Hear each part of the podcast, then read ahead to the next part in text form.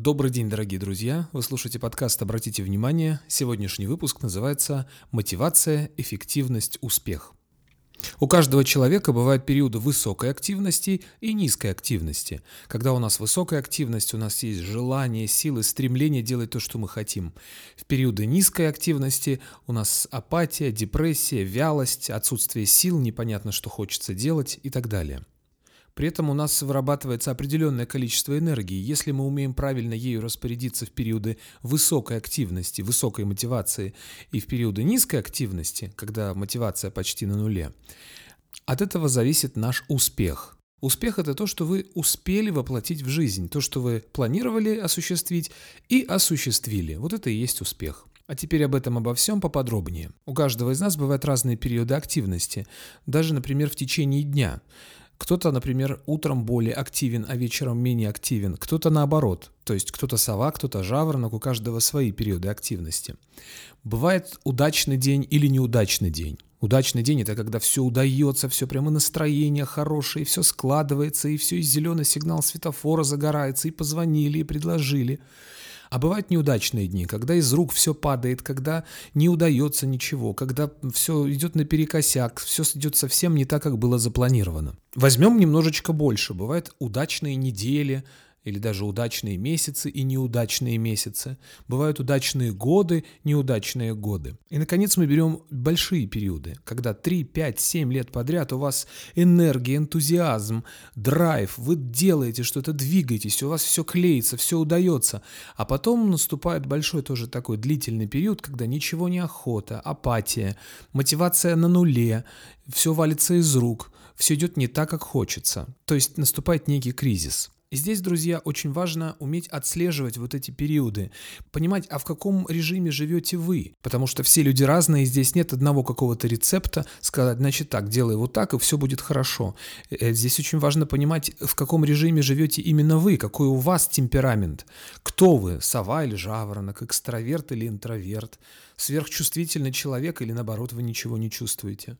Вы активнее всего действуете днем или наоборот вечером. В зависимости от того, какой у вас темперамент, характер, знак зодиака, выбранная профессия, возраст, зависит э, как раз вот, это вот, вот эти периоды активности. Возможно, вы не сразу поймете, когда у вас высокая активность, когда низкая активность, но разобраться в этом имеет смысл, потому что когда вы в этом разберетесь, у вас будет возможность более эффективно тратить свою энергию. Что значит более эффективно тратить свою энергию? Это значит, когда у вас период высокой активности, вы больше делаете и меньше думаете. И наоборот, когда у вас период низкой активности, вы меньше делаете и наоборот больше думаете, анализируете.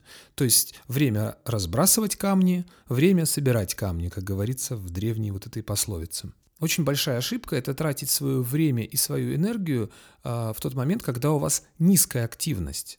То здесь, наоборот, нужно снизить свои действия, снизить свою активность и не заставлять себя делать то, что вам не хочется. Потому что это просто малоэффективно и нерезультативно. Ну вот такой пример я приведу. Это морские там, или океанические волны. И есть такие люди, виндсерферы, которые катаются на этих волнах. Так вот, когда пришел период больших волн, и все, что остается делать, это уметь вовремя на эту волну заскочить.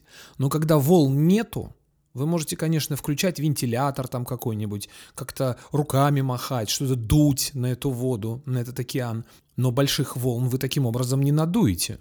Гораздо проще сесть и дождаться новых волн. И пока вы ждете вот этих новых волн, у вас есть возможность провести работу над ошибками подумать, а какие могут быть новые действия, что я хочу в следующий раз, какие у меня планы на следующий период активности. Самая большая ошибка в периоды вот этой низкой активности э, заставлять себя делать то, что вы не хотите. Ведь казалось бы, да, ну вот еще вчера была энергия, сила, энтузиазм, а сегодня ее нету, какой-то тупик, какой-то кризис, какое-то профессиональное выгорание, там как-то еще это называется. То есть просто низкая активность. Была высокая, стала низкая. Посещение в таких случаях мотивационных тренингов может принести успех, но на короткое время, потому что вы просто заставляете себя делать. Это все равно, что пытаться вызвать весну и сделать так, чтобы растаял снег в январе, тем, что вы открываете форточку и хотите нагреть таким образом воздух. Это нерациональное использование сил, энергии и времени. Заставлять себя делать тогда, когда вы не хотите делать, в период сниженной активности. Или другой пример. Фермеры – у них период активности начинается весной. Задача очень простая. Наступила весна, вы сеете, потом это все всходит, нужно ухаживать, нужно бороться с вредителями, и осенью нужно собирать урожай. А когда наступает зима, ничего делать уже не нужно. Что бы вы ни делали, будет лежать снег. Бесполезно. И если вы пропустили май, когда нужно сеять, то в июле действовать уже поздно. Все, вы уже пропустили момент, когда нужно сеять.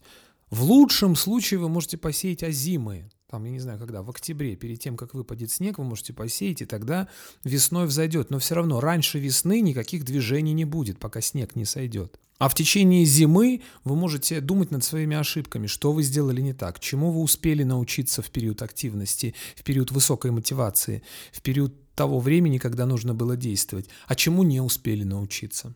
У всех такие периоды активности бывают разные. У кого-то это привязано к сезону, вот, например, как у тех же фермеров. У кого-то это привязано к взлетам и падениям экономики. То есть, когда экономика бурная, развивается, то у многих получается, и тоже как-то приноравливаются люди к этому, и у них хорошо получается. У кого-то наоборот, кстати, успех приходит именно тогда, когда экономика находится в нижней фазе своего развития. То есть, например, инвесторы, которые скупают по дешевке э, полуразорившиеся компании, предположим.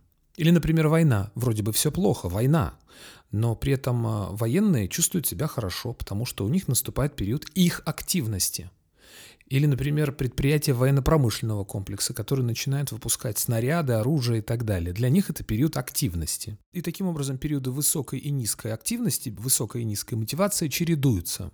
Чтобы проиллюстрировать свою мысль, я прочитаю стихотворение, которое мне вот в интернете нравится, я нашел. «Бывает все так классно, так классно прямо все, а тут бабах ужасно, ужасно стало все, и раз опять все классно, прям классно-классно все, бабах опять ужасно, ужасно прямо все, но знай, все будет классно, пускай пока что все ужасно приужасно, но будет классно все». И точно, раз, все классно, так классно прямо все, но знай, опять ужасно, ужасно будет все. Ну, то есть периоды. Периоды высокой и низкой активности, они меняются. И когда пришло время действовать, нужно действовать. А когда пришло время отдохнуть и проанализировать то, что вы сделали, нужно отдохнуть, проанализировать, сделать выводы и дожидаться нового периода активности. Так же, как меняется день и ночь, лето, зима. Точно так же меняются периоды высокой и низкой мотивации. И в зависимости от того, какой у вас возраст, разные будут периоды активности. В самом начале жизненного пути мы в периоды активности, естественно, э, узнаем, обучаемся, познаем что-то новое. Потом пробуем, начинаем пробовать все подряд. Вот это попробовали, так, нам это не подходит. Вот это попробовал я, вот это не мое тоже, и вот это не мое. А вот это нравится, а вот это можно попробовать. А вот здесь вот я попробую еще копнуть чуть поглубже. То есть вот этот знаменитый поиск своей ниши, что называется, да, в бизнесе. И после того, как я нашел свою нишу, после того, как я понял, где приблизительно я буду реализовываться в своей жизни, на что я буду тратить свою жизнь, уже я начинаю глубже внедряться и лучше осваивать вот это дело, которым я собрался заниматься. Очень может случиться так, что в середине жизни люди меняют свое призвание и люди меняют свою активность. Он там всю жизнь был юристом, а потом стал художником. Ну, например, вы знаете такие случаи. А бывает наоборот, что человек в 15 лет понял для себя, что он будет хирургом, и так вот всю жизнь хирургом и работает. Если продолжать аналогию с фермерами, то это выглядит следующим образом. Когда фермер еще молодой, он учится всему, он перенимает опыт у старшего поколения, он учится сеять, учится защищать растения от вредителей, учится использовать вот эти все механизмы и орудия труда, постигает какие-то вещи, учится предсказывать погоду, пользуется какими-то народными приметами, еще что-то. И по мере того, как он становится старше, у него появляется опыт. Но параллельно с этим, поскольку он становится старше, э, у него уменьшается количество энергии. То есть он не такой энергичный, но зато более опытный, и поэтому у него больше способностей направить свою энергию в нужное русло, то есть не рассеивать свою энергию, не рассеивать свое внимание на те вещи, которые ему не нужны и которые ему не интересны. И каждый раз с новым периодом активности у вас чуть больше опыта, чуть больше знаний, чуть больше эффективности. И эффективность это с каждым разом все больше и больше растет, если вы постоянно долбите в одну точку, если вы совершенствуетесь, если вы оттачиваете свою искусства, вы становитесь более эффективными и больше можете рассчитывать на успех. То есть Продолжаю пример с этим фермером. Весной вы посеяли семена, потом вы научились, вы знаете, как бороться с грызунами, с вредителями, там, с птицами, с э, насекомыми. Вы ухаживаете за этими растениями, вы собираете урожай, вам, допустим, повезло, было хорошее лето, вы избежали засухи, вы избежали дождей, и вы собрали хороший урожай. Но тут, кстати, тоже может быть еще один такой непредвиденный момент. Вы собрали хороший урожай, ваши соседи тоже собрали хороший урожай. Вы понесли все это на рынок, а учитывая то, что слишком много всего народилось, то стоимость уменьшилась этого продукта. Как, например, в прошлом году получилось с гречкой. Слишком большой урожай собрали, и она в два раза подешевела. То есть интерес всегда есть. Вы не можете предсказать, чем закончится этот сезон, этот период активности. Но если вы не посадили, то и урожая вы тоже не соберете а посадили, то есть шанс, что вы соберете урожай. Не факт, что будет именно так, как вы запланировали, но в любом случае в процессе этого периода активности вы чему-то научитесь, какой-то урок извлечете, вы будете вовлечены в этот процесс, ваша жизнь будет интересной, вы будете приносить пользу так или иначе окружающим, себе, что-то узнаете, что-то сделаете, будете вовлечены в интересные процессы с интересными людьми. Поконкурировать с сильными предпринимателями, знаете ли, это тоже особое удовольствие. Какие же действия следует предпринимать в периоды вот этой самой высокой активности? Ну, во-первых, в периоды низкой активности, низкой мотивации, когда ничего особенного не происходит, вы делаете выводы какие-то из предыдущих периодов высокой активности. Вы понимаете, так, ага, вот там я делал вот так, вот так, это привело к таким результатам, а здесь привело к таким результатам, значит, когда в следующий раз опять появится хорошая, удачная возможность начать зарабатывать, я буду делать вот это, вот это и вот это. Попробую какие-то новые методы. В процессе освоения новых методов параллельно имеет смысл также осваивать новые какие-то навыки. По мере освоения новых навыков они переходят в разряд привычек.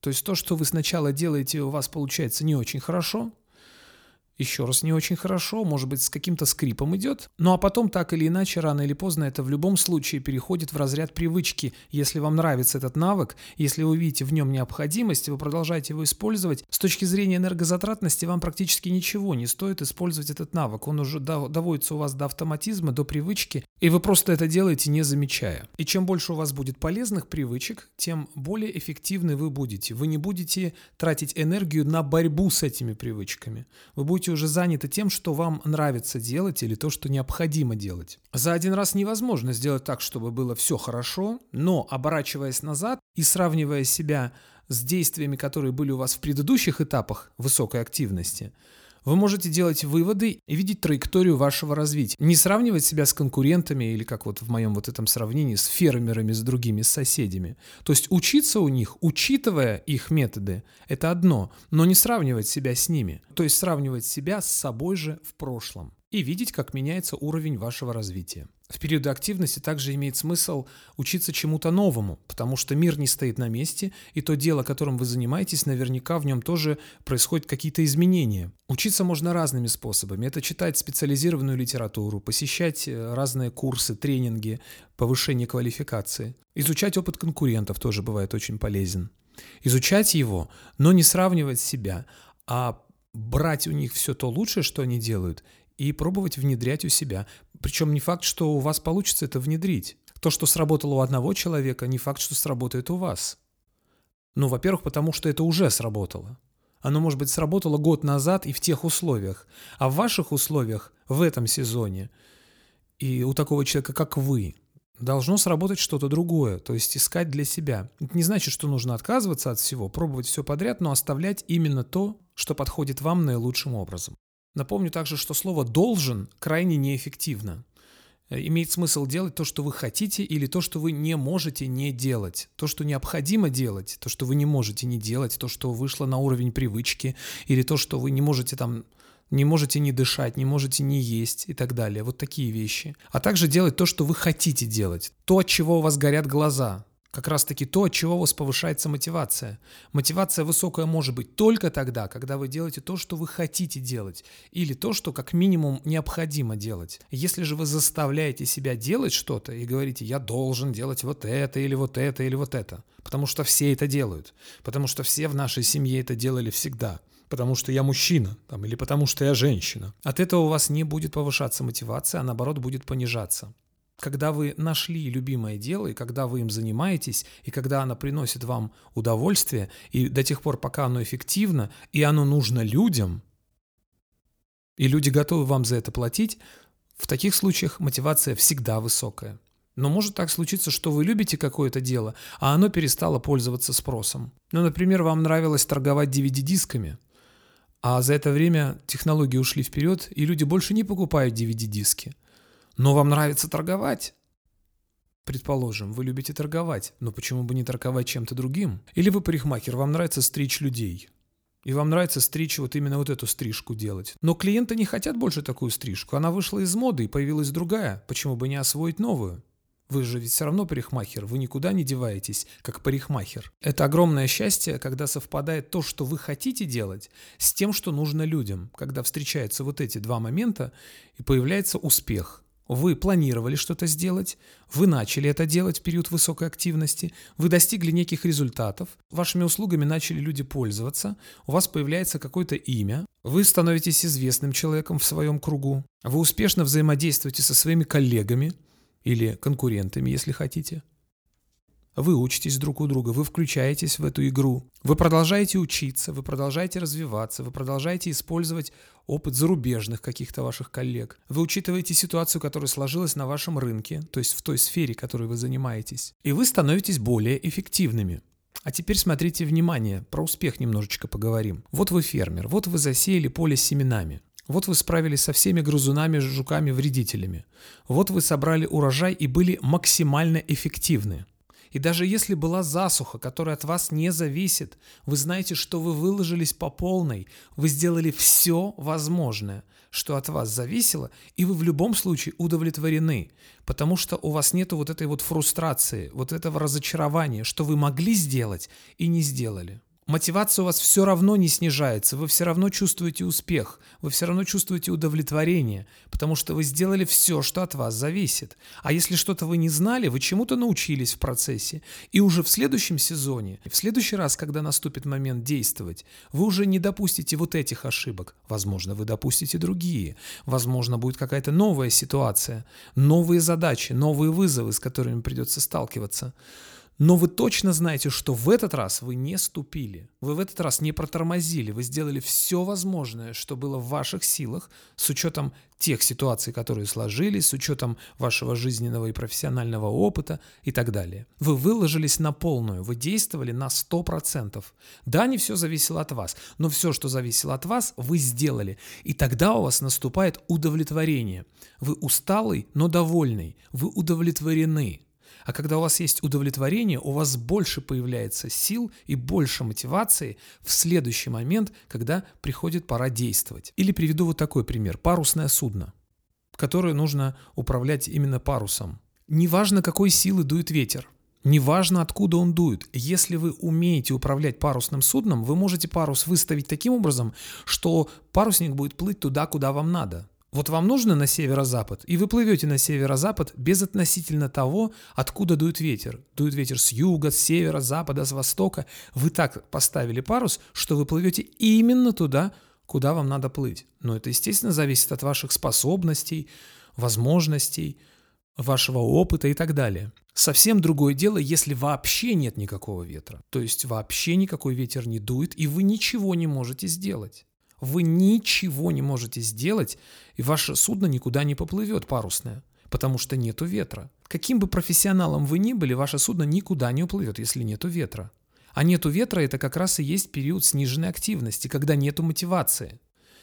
И вы можете дуть, размахивать руками, ничего не будет. Нужно дождаться нового ветра. А что же нужно делать в периоды сниженной активности, когда нету ветра, когда ничего не происходит? Неужели ничего такого нельзя сделать, что могло бы принести какой-то результат, какой-то эффект для того, чтобы действовать тогда, когда опять ветер задует?